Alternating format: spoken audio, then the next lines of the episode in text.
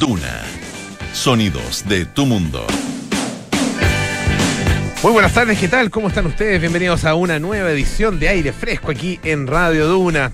Estamos, como siempre, en el 89.7 en Santiago, 104.1 en Valparaíso, 90.1 en Concepción y 99.7 en Puerto Montt, en este día miércoles 26 de enero. También nos pueden escuchar a través del canal 665 de BTR, pueden utilizar nuestra aplicación Radio Duna o entrar a duna.cl donde encuentran toda nuestra programación y también nuestros podcasts para que los compartan, eh, compartan nuestras eh, conversaciones, entrevistas, opiniones, eh, todo eso está disponible no solo en duna.cl sino que también en Apple Podcast, Spotify y las principales plataformas de podcast. Hoy tenemos em, como todos los días miércoles a Alejandra Mulé y sus sabores frescos y también vamos a tener la que espero sea una gran entrevista porque la entrevistada lo garantiza.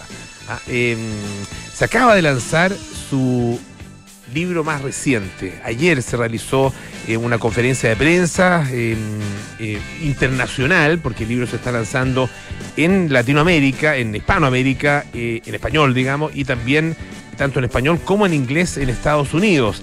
Em, es la obra más reciente de nuestra Isabel Allende.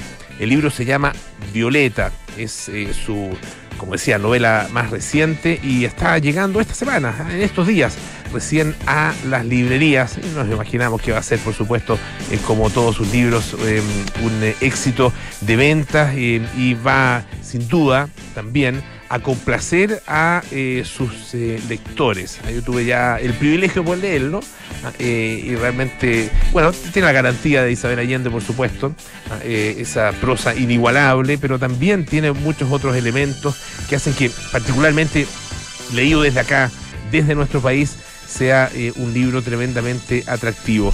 Ah, una historia a lo largo de 100 años de vida de una mujer que nace en pandemia, y que muere en pandemia. La pandemia, la pandemia, la, famosa gripe española, ¿no es cierto? La, pandemia de influenza, de eh, las postrimerías de la Primera Guerra Mundial. Ella nace en el año 1920 y, bueno, nuestra propia pandemia, la que seguimos eh, sufriendo en estos momentos. Pero bueno, em, partimos por supuesto con la actualidad. Eh, María José Soto, hoy, hoy día iba, a ser, y, lo ha sido un día tremendamente noticioso. Em, estábamos a la espera del, eh, de que se completara el gabinete con los subsecretarios, eso todavía no ha pasado. Estamos a la espera de noticias del Banco Central, que tenía su reunión de política monetaria esta tarde, y también del despacho en la Cámara de Diputados de la pensión garantizada universal. Que nos cuentas todo. ¿Cómo estás? Bien, ¿cómo estás tú? Bien, pues es un día, la verdad es que es una buena noticia porque finalmente se logró un acuerdo eh, importante claramente para las pensiones de todos los chilenos porque se aprobó finalmente esta pensión garantizada universal, la PGU, que te acuerdas que iba también en separado con su financiamiento, que también se aprobó y ya los proyectos quedan listos para convertirse en ley. Eh, es una, una norma que lo que hace es entregar un subsidio de eh, hasta como tope 185 mil pesos a personas de mayores de 65 años se exceptúa ahí el 10% más rico de la población y que podría, ojalá, empezar a pagarse en febrero para los primeros beneficiados que eh, son personas que están en el, en el marco del pilar solidario. Recordemos que la PGU fue aprobada por unanimidad por 122 diputados y diputadas que estaban en sala logró de hecho aplausos de todos los sectores, mientras que en su informe financiero, que es el, otro proyecto, eh, también fue aprobado por unanimidad por 124 votos. Eh, la verdad es que fue, fue bonito el momento, estaban presentes varios ministros del presidente saliente Sebastián Piñera, estaba el ministro de Hacienda Rodrigo Cerda, del Trabajo, eh, de Desarrollo Social Carla Rubilar, SECPRES, la verdad es que era un poco una despedida, porque es un proyecto bien emblemático del presidente Sebastián Piñera que le costó mucho y era claramente la meta eh, de estas últimas semanas que quedan ya para el cese legislativo. Entonces, por eso estaban todos los, estaban todos los ministros, estaba el subsecretario de Hacienda, estaba la subsecretaria de Express, estaban todos, la directora de presupuesto.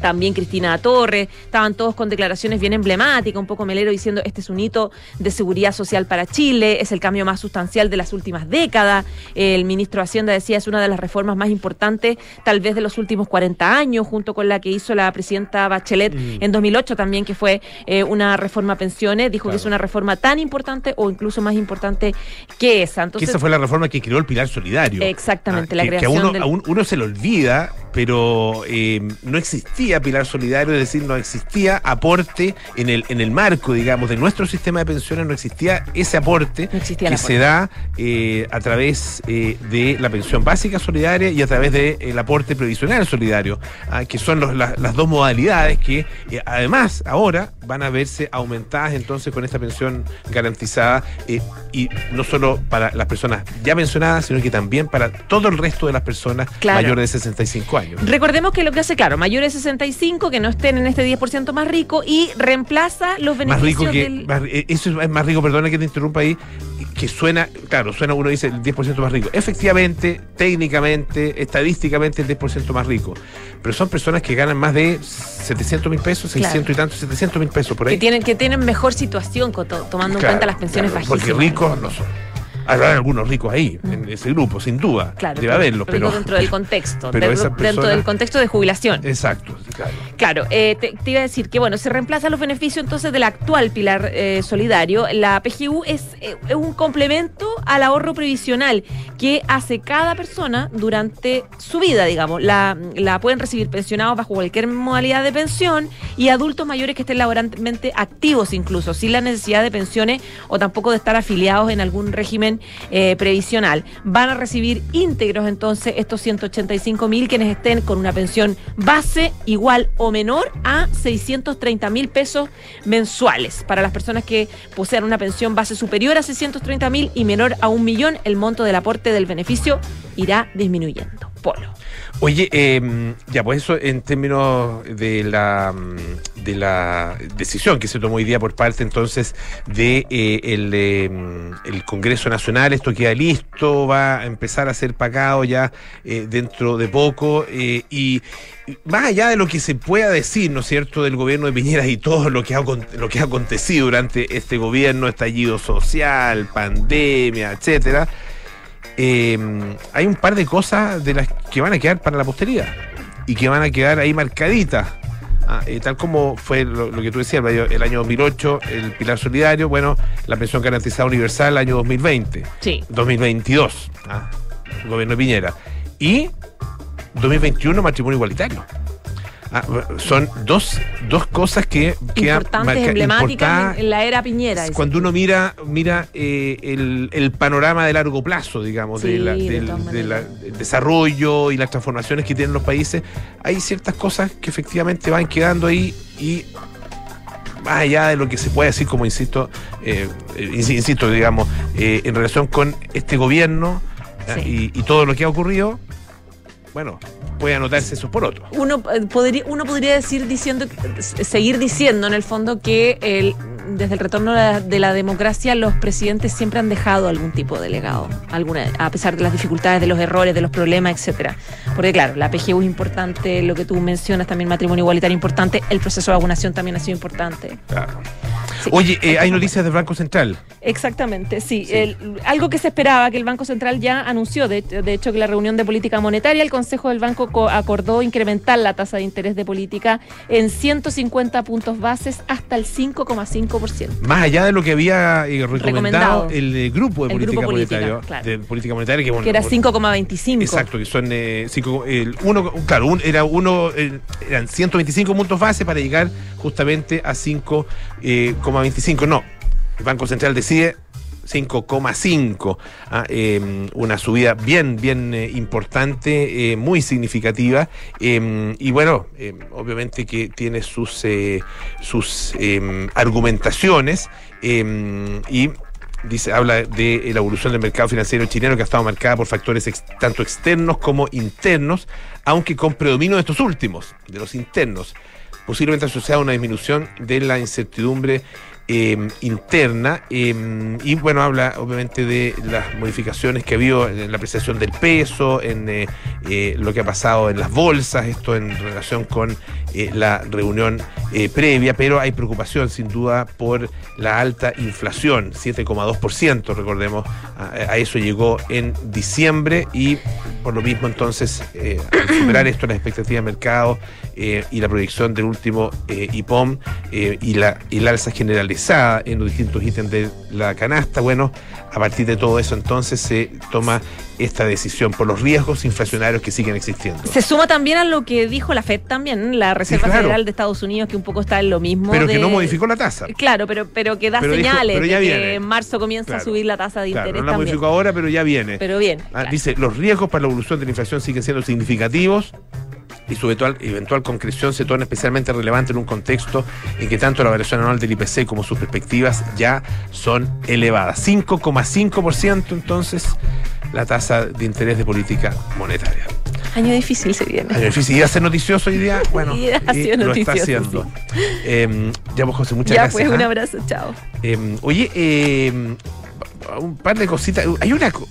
¿Ustedes sabían? Esto yo no tenía idea, pero hay un, un, eh, un pedazo, un módulo, ah, el módulo de una nave que envió al espacio Elon Musk ah, eh, y que está muy cerquita. Ah, este es un cohete que sirvió para poner en eh, órbita un satélite ah, de, mm, vigilancia climática eh, y que desde el año 2015 está fuera de control, ahí en algún lugar entre la Luna y la Tierra, ah, ahí dando vueltas. Y de hecho ha pasado ya bastante cerca, no de la Tierra, como debía ser, ah, porque la idea era que eh, se eh, acercara a la Tierra, se estrellara contra eh, la atmósfera terrestre y ahí se, em, se desintegrara. Pero no pasó. Y más bien se está acercando a la Luna. Y de acuerdo con la- una investigación que se acaba de realizar por parte de un especialista en objetos, en el control, digamos, de objetos espaciales, se llama Bill Gray, de acuerdo con sus cálculos, el pasado 5 de enero, este módulo, fuera de control, enviado por Elon Musk para este satélite, bueno, habría rozado la Luna. Rozó la Luna, dice el 5 de enero. Y que va a caer, va a caer en el satélite el 4 de marzo. Va a chocar contra la Luna. Y va a ser, eh, esto es importante, la Luna, usted sabe, no tiene un, eh, es nuestro escudo atmosférico, ¿no es cierto?, que la, proteja, por lo tanto, eh, cualquier objeto que llegue ahí va a caer, por eso los cráteres y todas esas características que sabemos que tiene la Luna, tanto en la cara que nosotros vemos como en la llamada cara oculta, que en realidad es oculta para nosotros. Em, bueno, el punto es que va a ser la primera vez que un objeto humano impacte de manera involuntaria sobre la superficie del planeta. Eh, después de lanzar el Observatorio Climático al Espacio Profundo, la segunda eh, fase del cohete Falcon 9, ya se había alejado demasiado, no contaba con el combustible necesario para, para regresar a la Tierra, donde, como les decía, se iba a desintegrar y tampoco tenía la suficiente potencia para escapar de, eh, la, de la gravedad que, que, eh, impone tanto la, la, Tierra como la propia Luna. Y ahí quedó atrapado, descontrolado, y eh, hay que hacer todavía un, eh, un, ajuste de estos cálculos que se va a saber ya cuando eh, pase de nuevo, vuelva a acercarse a la Luna el próximo 7 de febrero. Em, va a pasar de largo y a la vuelta siguiente o a, las vueltas siguientes va finalmente a golpearla dentro de cinco semanas. Eh, hay algunos expertos independientes que han confirmado precisamente eh, la validez de esta estimación. Eh, dice la astrónoma Julia de León, eh, experta en seguimiento de objetos espaciales, citada por el diario El País, que es la primera vez que sucede algo así que sepamos. ¿ah? Seguro ha habido algún impacto pequeñito ¿ah? Eh, que no conozcamos, porque ya hay muchísima basura espacial, eso también lo hemos conversado acá en el programa, pero está bastante controlada. Nunca algo así, tan grande y descontrolado, ¿ah? dice esta científica del Instituto de Astrofísica de Canarias. Eh, ahora uno dice, bueno, ¿de qué tamaño es esto? ¿Ah? ¿Qué características tiene? Eh, es relativamente grande porque tiene un peso de unas 4 toneladas. O sea, es un, es un, eh, un objeto bastante, bastante pesado, va a impactar eh, a unos 9.300 kilómetros por hora.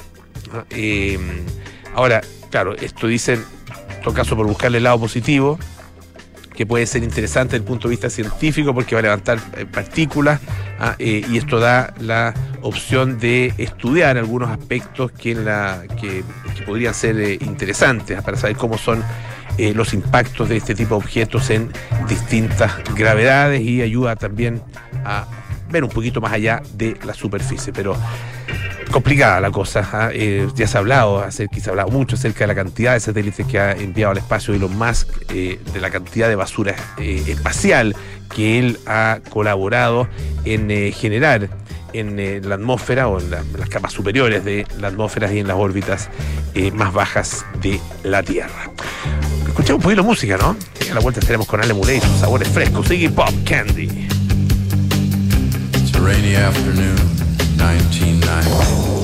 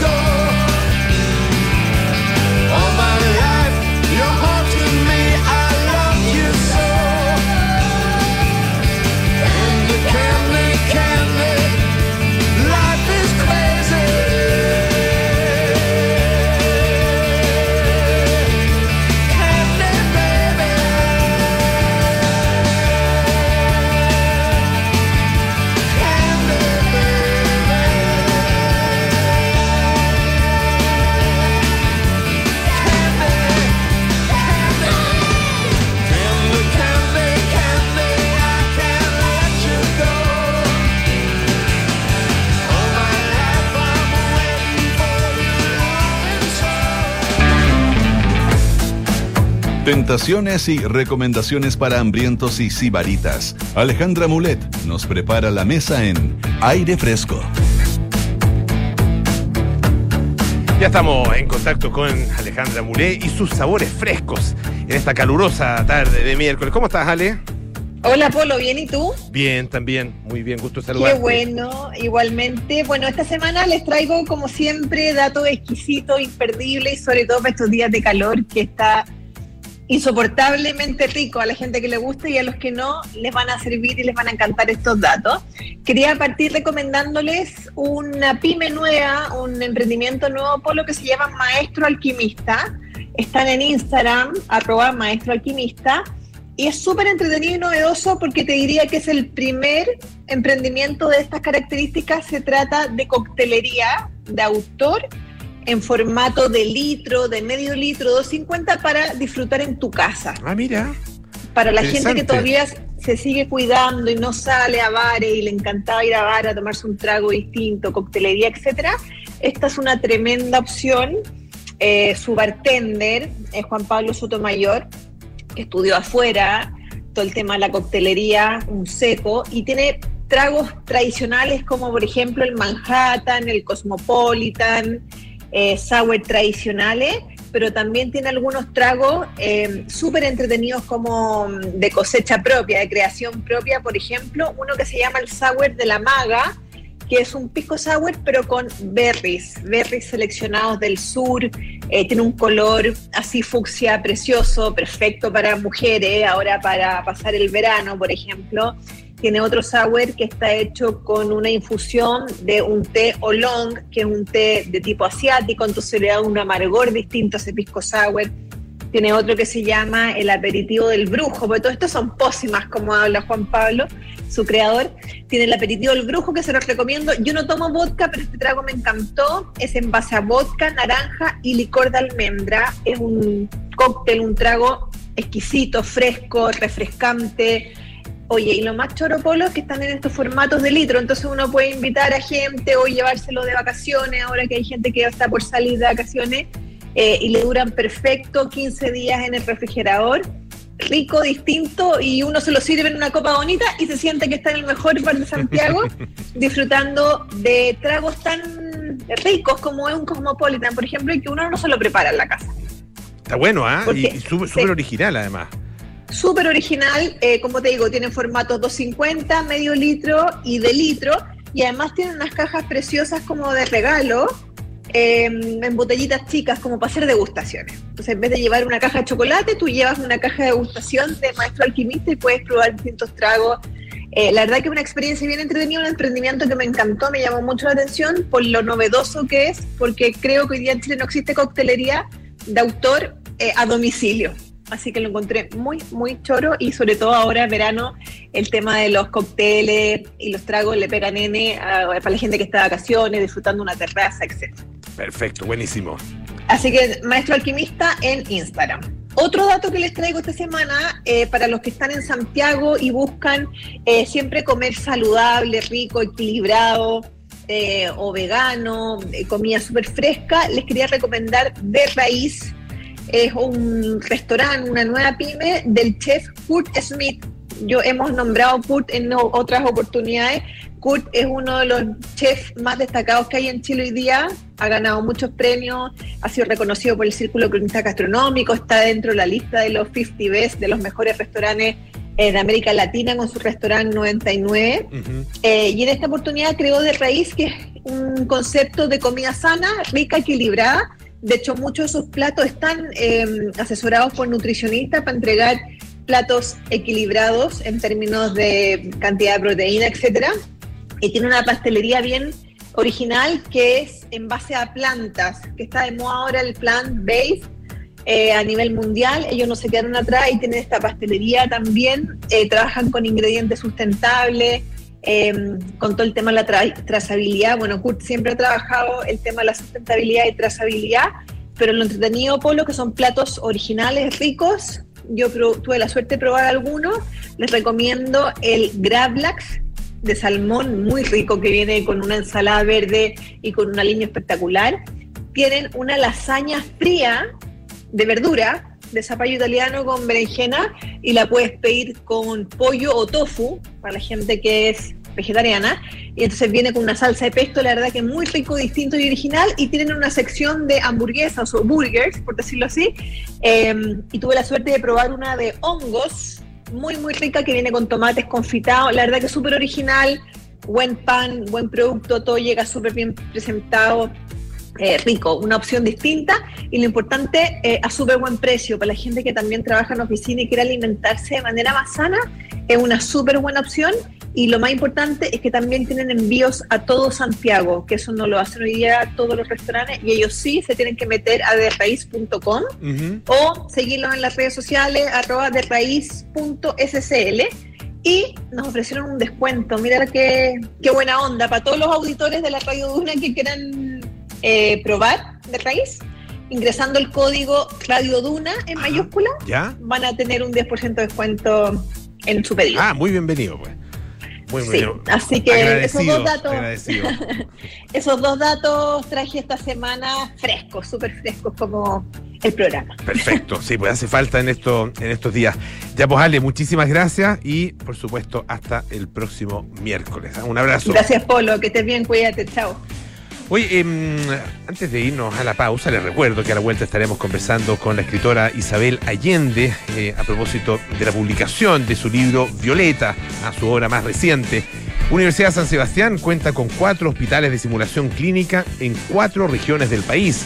Universidad San Sebastián, una gran universidad que avanza y crece.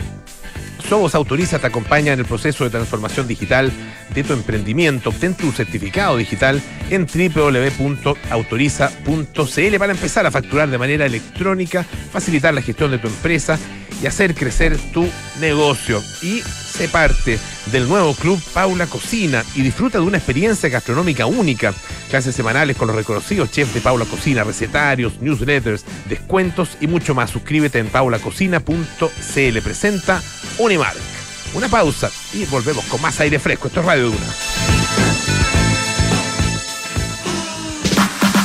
Sobos Autoriza es tu aliado en el desarrollo y gestión digital de tu negocio. Obtén tu certificado digital en www.autoriza.cl y comienza a emitir facturas y realizar los trámites de tu empresa 100% en línea. Ahorra tiempo y papel con el certificado digital de Sobos Autoriza y haz crecer tu negocio con el respaldo de una compañía líder en soluciones electrónicas. Sobos Autoriza, tu aliado en certificados digitales.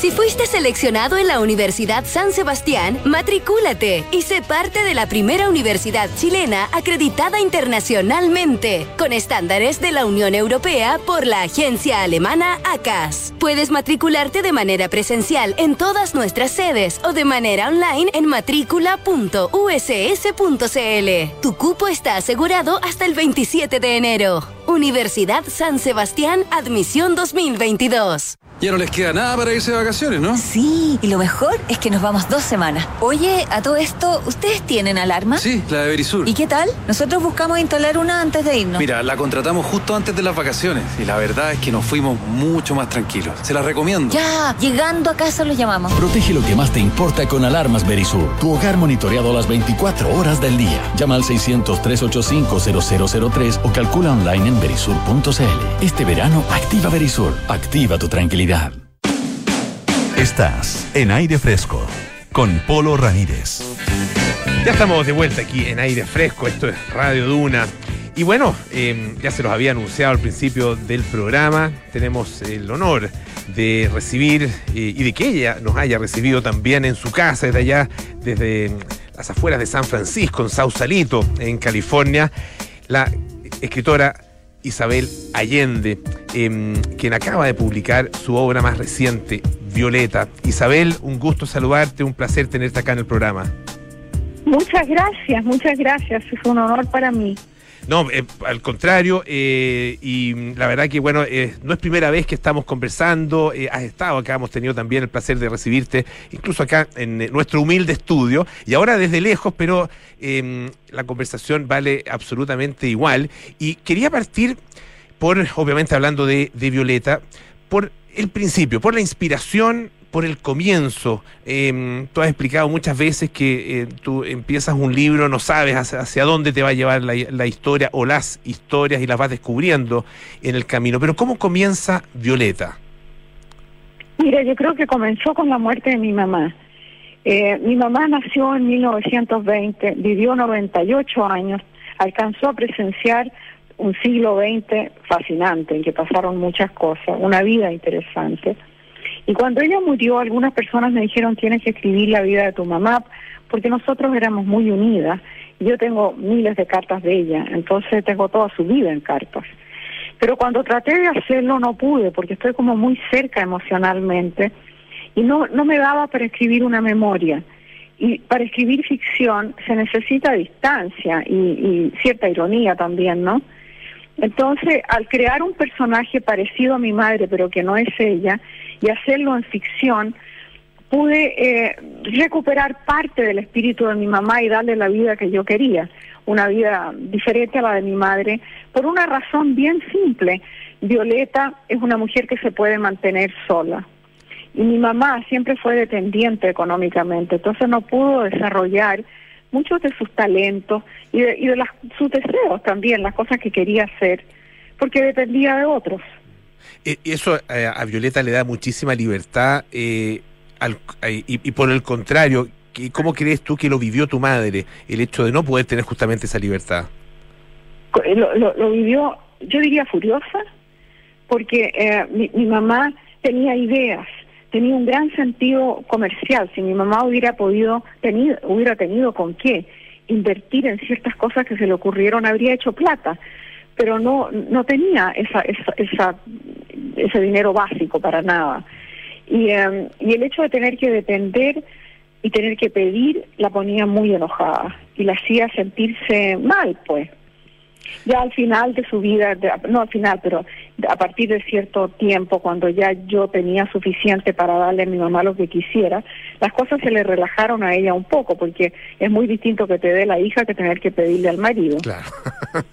el, el, ella vive, eh, eh, Violeta, digamos, un siglo, eh, como tú lo decías, un siglo además donde pasaron muchísimas cosas, nace poquito después de la Primera Guerra Mundial, ah, vive la Segunda Guerra, vive, bueno, todo lo que pasó en nuestro país, ¿no es cierto? Ah, incluyendo, obviamente, eh, los 17 años, el, golpe primero, los 17 años de, de dictadura. Eh, y uno tiene la impresión al leer el libro de que ella efectivamente se va transformando. ¿Cuán distinta es la Violeta del principio, la de, la de los años 20, los años 30, de la Violeta de los 2000? Eh, mira, de partida tengo que aclarar que en el libro Chile nunca se menciona. No, claro, no, Eh. Es, es un tampoco país. en la un- casa de los, tampoco en la casa de los claro, es un- es un espíritus. país que como se un país parece Chile. genérico, Sí, pero para nosotros los chilenos Sí, lo, leemos, lo leemos absolutamente como propio, sin duda. Sí, es buena hacer la Claro, aclaración. y, y, y los, los, los lugares que invento, la, la- qué sé yo, Sacramento, Nahuel, son lugares inventados, Claro. pero que se parecen mucho a lugares que conocemos. Eh, bueno, Violeta vive este siglo y ella va cambiando porque el siglo cambia mucho. Ella nace en una clase social acomodada, católica, conservadora, bastante atrasada intelectualmente, y, mm, eh, y le toca ir, bueno, primero le toca la depresión económica que arruina a la familia y termina ella viviendo en un lugar muy apartado, muy rural, donde transcurre la- los primeros 20 años de su vida y donde, donde encuentra otros valores, queda completamente, ellos lo llaman el destierro, porque son desterrados de su familia, del clan, de donde se fueron avergonzados por la quiebra económica, la, el- pierden todo, digamos, pero ganan otras cosas. Y ahí va cambiando ella, y va cambiando un poco la familia, a pesar de que las tías son inamovibles, antiguas para siempre. Y después, a medida que transcurren los años, viene el derecho a voto de, de la mujer, que no, no existía, después va, va adquiriendo eh, de- conciencia de que el mundo está cambiando y ella va cambiando también. Hasta que al final de su vida tiene muchas cosas que son parecidas a las mías, eh, que mi mamá alcanzó a ver y alcanzó a vivir algunas de ellas. Claro, y uno se va preguntando eh, también en la medida, o sea, va, va obviamente eh, teniendo la sensación de que Violeta se va transformando de alguna forma en Isabel Allende, ¿no? Eh, pero, pero obviamente que hay, hay, hay diferencias. Y, te quería preguntar un poco con, respecto a eso, con, con respecto a tu propia vivencia de las transformaciones eh, sociales y transformaciones culturales. Eh, tu- tu- tus nociones morales eh, acerca de lo que ha ido pasando en Chile, en el mundo, eh, ¿también se han ido modificando o desde siempre tuviste un poco la, la misma mirada eh, que tienes hoy día con respecto a, eh, a la mujer, al hombre, eh, a la política, a la sociedad? Mira, siempre tuve las mismas inquietudes sociales, el mismo deseo de justicia, de igualdad, de inclusión, el horror del clasismo, que a mí me tocó nacer en una clase privilegiada, pero desde chiquita, es curioso, yo y mis hermanos también, eh, un- una especie de rechazo visceral al clasismo, que se parece muchísimo al racismo, es la misma cosa, pero con otro nombre. Y eh, la idea del feminismo la tuve desde muy chica. Eh, claro que la idea fue evolucionando con el feminismo, porque al principio se trataba, qué sé yo, de, de- de- se inventó la píldora, salir a trabajar, tratar de ganar los mismos sueldos, ese tipo de cosas. Pero ya después uno fue adquiriendo más confianza y más ganas de adquirir más derechos y de participar más en el mundo. Pero lo que me ha pasado ahora en la vejez es que veo fascinada que hay un- una nueva energía joven que está empezando a, a tomarse el poder, no solamente político, sino que también las mujeres jóvenes que están en la calle. Empezó con el movimiento MeToo, con las protestas, y las mujeres de repente volvieron a energizarse porque el movimiento feminista parecía paralizado y en algunos momentos echó para atrás. Entonces he visto todo eso y he participado en todo eso siempre como, creo yo, con un paso adelante, como queriendo más, de más de lo mismo. Entonces, desde el punto de vista moral que tú mencionabas, no creo que yo haya cambiado mucho. Es más o menos lo mismo, pero más intenso. Estamos conversando, les recuerdo, con Isabel Allende a propósito de la publicación de su libro Violeta, que tuvo ayer su lanzamiento oficial a través de una conferencia de prensa de Isabel con periodistas de distintas partes. eh, básicamente de Hispanoamérica, eh, y bueno, hablaste de muchas cosas ayer, hay una frase eh, que, que me quedó dando vuelta, que la encontré muy, una, una gran síntesis ah, de, de eh, cosas que has explicado eh, y que has, y, y que has no solo escrito, sino que también dicho en, en otras oportunidades, hablando de las mujeres, solas somos muy vulnerables, juntas invencibles. Ah, ¿De qué manera se, se expresa eso a tu juicio hoy día? Ah, tanto la vulnerabilidad como esta, esta eh, condición de invencibles. Bueno, la vulnerabili- vulnerabilidad se ve por todas partes. Ahora con la pandemia es, eh, ha habido en, el mundo entero eh, una- un, un auge, un aumento de la violencia doméstica, por ejemplo. Eh, el femicidio ha, aumentado también. O sea que la vulnerabilidad la vemos. Eh, pero cuando digo que juntas somos invencibles, es porque eh, lo que se, cuando se habla de paridad de género, es fundamental entender que paridad de género significa el mismo número, un número crítico de mujeres en la toma de decisiones, no solamente políticas, en las finanzas, en la casa, en todas partes, que haya eh, igual número de mujeres, porque sin ese número crítico, que surja una mujer u otra que podemos nombrar, no, no cambian las cosas. Para que realmente se produzca el cambio, tiene que haber, tiene que haber una incorporación masiva. Y eso está ocurriendo, está ocurriendo con las generaciones jóvenes, que son mucho más inclusivas y menos machistas que las anteriores. Lo, lo vemos en eh, el gabinete que acaba de nombrar el eh, presidente electo, Imagínate ¿no es ese gabinete, ese gabinete es pero precioso. 14 mujeres dentro de 24 ministros y además hay una cosa que también es, es- es bien eh, eh, decidora. El comité político va a estar compuesto por tres mujeres y dos hombres. Bueno, y, ta- y- y también son todos jóvenes. Además todos jóvenes, sí. todos jóvenes, entonces eh, eh, eh, los jóvenes echan para adelante, mientras que to- hay, hay fuerzas que lo único que quieren es volver al pasado, a un pasado utópico, que tal vez los benefició a ellos, pero que no fue bueno para el país ni para el mundo. Entonces hay estas dos fuerzas que a veces son mm, están en, en tal confrontación que no se puede hacer nada. Es un poco lo que pasa en los Estados Unidos en este momento, que hay fuerzas progresistas que quieren llevar al país a un cierto lugar y fuerzas muy poderosas que quieren retenerlo y echarlo para atrás. Y ahí estamos, paralizados en el medio. Eh, dentro de, esa, de, la, eh, de esas fuerzas que, empujan hacia adelante, eh, ¿qué, transformaciones eh, crees tú que son las, las, más urgentes? Y uno al, al- al leer el libro también va viendo cómo esas transformaciones se van produciendo y cómo ciertas cosas que eran imposibles, no solo para las mujeres, sino que también, por ejemplo, para las minorías sexuales, a principios, mediados, incluso bastante avanzado el siglo XX, eran inaceptables y hoy día, bueno, son, son parte eh, cotidiana de nuestra, de nuestra existencia. Bueno, yo creo que una de las cosas que se puede ver con esta generación joven, primero que nada, una gran preocupación por el planeta. O sea, ellos han heredado un planeta que está a punto de ser arruinado y tienen gran conciencia de eso. Entonces, el cambio climático, el respeto por la naturaleza. Después, la inclusión. Estamos todos incluidos, no hay que dejar a nadie afuera. Y, y eso incluye a todos, a veces incluso y lo- pues, también a los inmigrantes.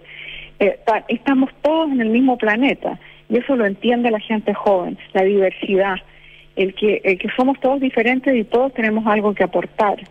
Por supuesto, ya hablamos de la paridad de género.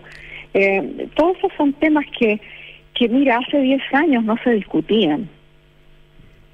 Claro, son, y son ob- obviamente temas eh, emergentes, eh, pero que surgen de problemas que han estado eh, de manera permanente en nuestra, en nuestra sociedad. Y, y en ese sentido, eh, hay una, un, un, un impulso de transformación que por, por lo, por lo que uno adivina, viene en el caso, en, en tu caso, de una, de una concepción de, de particular de- del ser humano ah, eh, y, de, y de una de la presencia de una especie de, de bondad intrínseca. ¿Lo ves efectivamente así? Yo creo que el ser humano tiene en forma innata una idea de lo que está bien y lo que está mal. Eh, fíjate que estaba discutiendo esto con el cura, con Felipe de Ríos, que es un personaje de mi libro. Estábamos hablando casualmente sobre eso, sobre si, es- si ese sentido del bien y el mal te lo da la religión o es innato. Yo creo que es innato y todos sabemos cuando algo es injusto. Todos sabemos cuando estamos abusando de un privilegio, cuando estamos abusando con impunidad del poder que tenemos. Eh, y esas cosas eh, yo las veo muy claras. Veo, veo que, que con, una, con un- una buena educación, con una sociedad más justa en la que todo el mundo tenga oportunidades, va saliendo lo mejor de uno. Y, va, y, lo peor sale cuando hay crisis, cuando hay eh, represión, cuando hay explotación. Fíjate que en Chile, cuando vinieron todos esos disturbios de, de las protestas enormes en octubre del 19, eh, la gente estaba furiosa por la desigualdad, por la injusticia. Y eso es innato en la gente. Todas las revoluciones empiezan así, empiezan con, con rabia por una injusticia, por la desigualdad.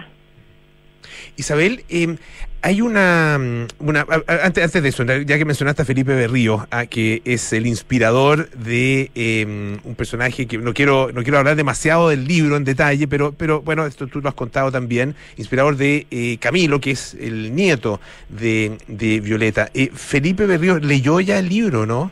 No, no, No. ni siquiera sabía hace tres días atrás que el libro estaba dedicado a él. ¿En serio? No tiene idea, vamos a ver por qué dice cuando lo lea.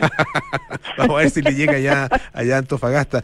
Eh, hay, eh, pre- hay presencia importante de, de la muerte y de la pérdida eh, dentro del libro. Como insisto, no quiero hablar demasiado, pero, pero em, eh, ¿cómo, cómo, cómo, eh, abordas esa, esa presencia? Ah, eh, ¿qué, qué- qué significa eh, para ti en este momento? En todos mis libros hay ciertos temas que se repiten. Y uno de ellos es la muerte, las pérdidas, porque, porque son parte de la vida de todos nosotros. Mira, cuando se murió mi hija y escribí ese libro, Paula, empezaron a llegarme miles de cartas. Han pasado 30 años y, y te digo, varias veces por semana me llega algún correo de alguien que ha tenido una pérdida, que ha tenido un dolor, un- una muerte y que quiere consuelo, porque eh, todo el tiempo estamos perdiendo cosas, perdiendo gente y, sufriendo, porque eso es parte de la vida.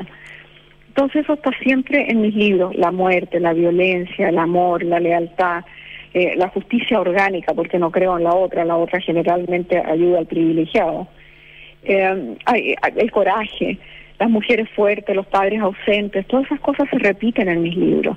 Y a veces trato de, de que no de que no pase así, de que no volver a lo mismo. Pero como esos son mis demonios, mis obsesiones, las cosas que me importan, tarde o temprano aparecen entre líneas.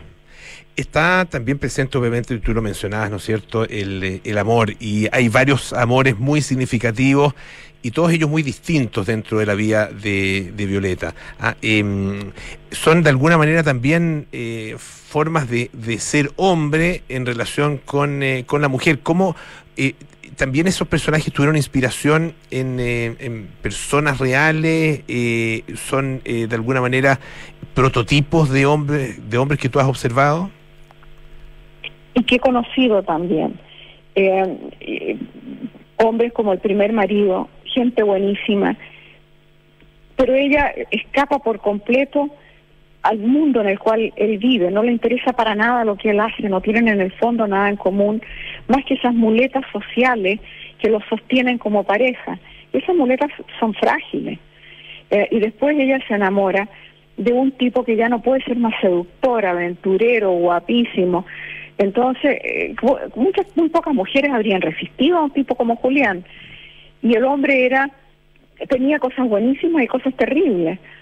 Y ella no ve eso y, soporta mucho, aguanta mucho, porque está metida en el hoyo del huracán y no ve su propia victimización hasta más tarde.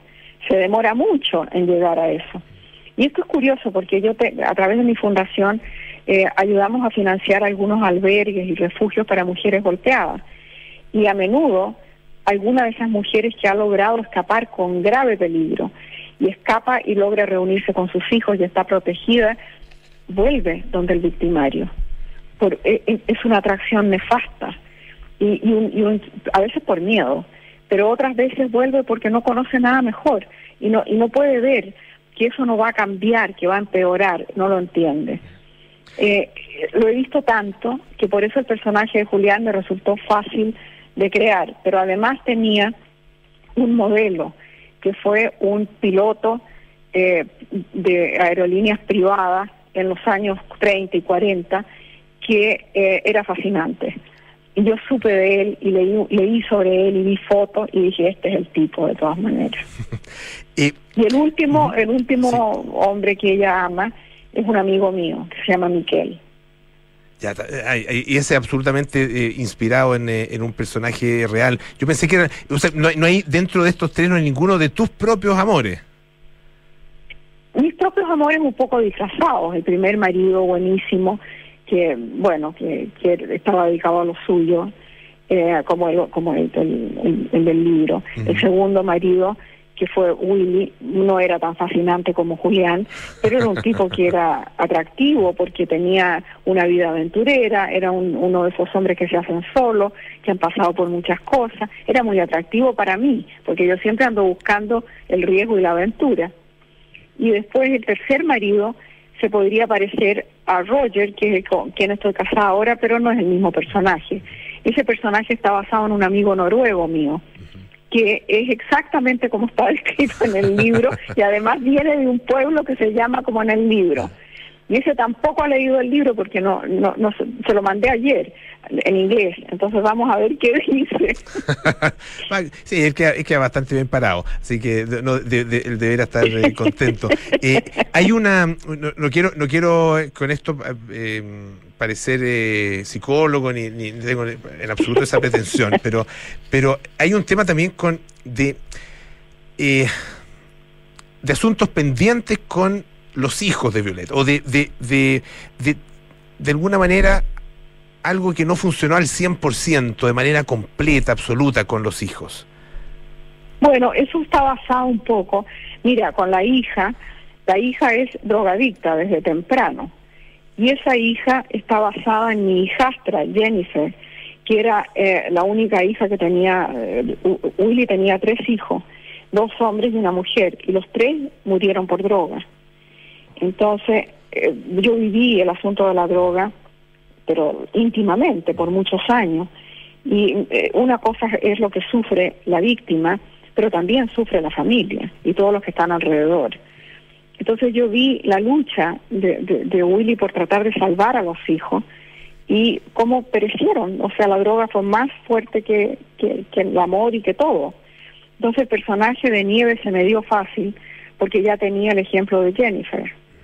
Y el, y el ejemplo del, del, eh, del otro, del otro hijo, eh, no, no tengo a nadie cercano porque es exactamente lo opuesto de lo que me ha pasado a mí con mi hijo.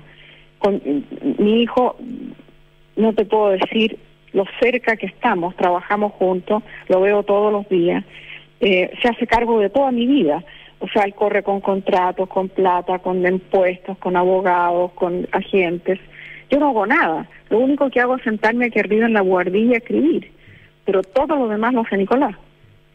Isabel, estamos conversando con la escritora Isabel Allende a propósito de la publicación de Violeta, su libro más reciente.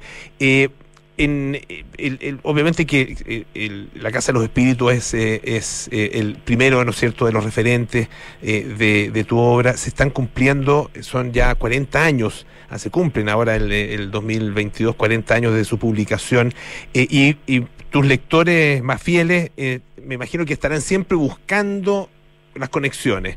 ¿Cuáles son realmente esas conexiones con Violeta? Mira, nunca son eh, conscientes, pero después que terminé el libro y la gente empezó a hablarme del libro, empecé a verlas. Que, por ej- bueno, algunas sí que los hice como un guiño, digamos, a la Casa de los Espíritus. El hecho que la familia se llama Claro, del Valle, claro. que sería como una rama de la familia de la Casa de los Espíritus.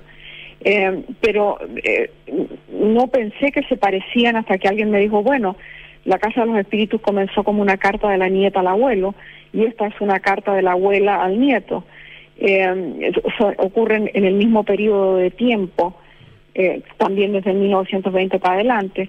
Eh, entonces, hay, paralelo. Eh, Es un país no nombrado que se parece mucho a Chile, una familia que también parecida. Y eh, en ese sentido sí, pero yo no creo que sean, como me han dicho, que son como un espejo del otro. No, no es pa- no es para tanto. Sí, a mí, eh, eh, humildemente tampoco me pareció así. Eh, creo que la, comparación es, bueno, eh, es algo que hay que dejarle obviamente a, lo- a los críticos y también a- al, al público. Una última, una última pregunta, Isabel, porque uno sabe y sabemos todo lo que, lo que escribe eh, Isabel Allende, pero ¿qué lees? Mira, cuando estoy escribiendo, leo mucho sobre el tema que estoy escribiendo.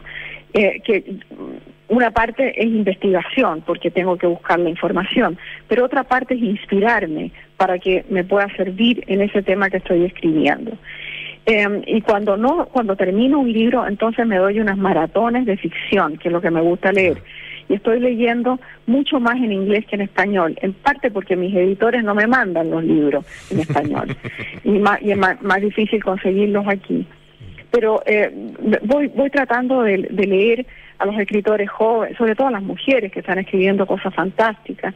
Y me, me trato de, de- de nutrir de ficción, pero siempre cuando no estoy escribiendo ficción para no, no perderme, no influenciarme. En este minuto entonces, me imagino que no estás leyendo porque se supone que eh, el 8 de enero ya empezaste tu próximo libro, ¿no? Ya empecé otro libro, pero en este momento estoy haciendo eh, la promoción de Violeta en nueve idiomas por el momento. Entonces, imagina, me levanto al amanecer porque en otras partes es siempre mucho más tarde que en California. Entonces, por ejemplo, en Europa, por ejemplo, son nueve horas más. Entonces me levanto a las cinco de la mañana. Por lo mismo no le queremos quitar más tiempo a Isabel Allende, te queremos agradecer muchísimo Isabel que haya estado esta tarde acá en Radio Duna, siempre es un, un placer conversar contigo y muchísimo éxito eh, con Violeta. Muchas gracias. Gracias a ti. Adiós. Bueno, ya nos vamos. Viene Cartas Notables con Bárbara Espejos, luego Nada Personal con Matías del Río y María José Soto, Terapia Chilense con Héctor Soto, Arturo Fontaine y María José Ochea, y Sintonía Crónica Discografías a las ocho y media con Bárbara Espejo y Rodrigo Santa María. Les recuerdo, si, bueno, quieren recomendar nuestra conversación con eh, Isabel Allende, pueden hacerlo a través de nuestros podcasts que están ahí en duna.cl, en Apple Podcasts, Spotify y las principales plataformas de podcast. Nosotros nos juntamos mañana.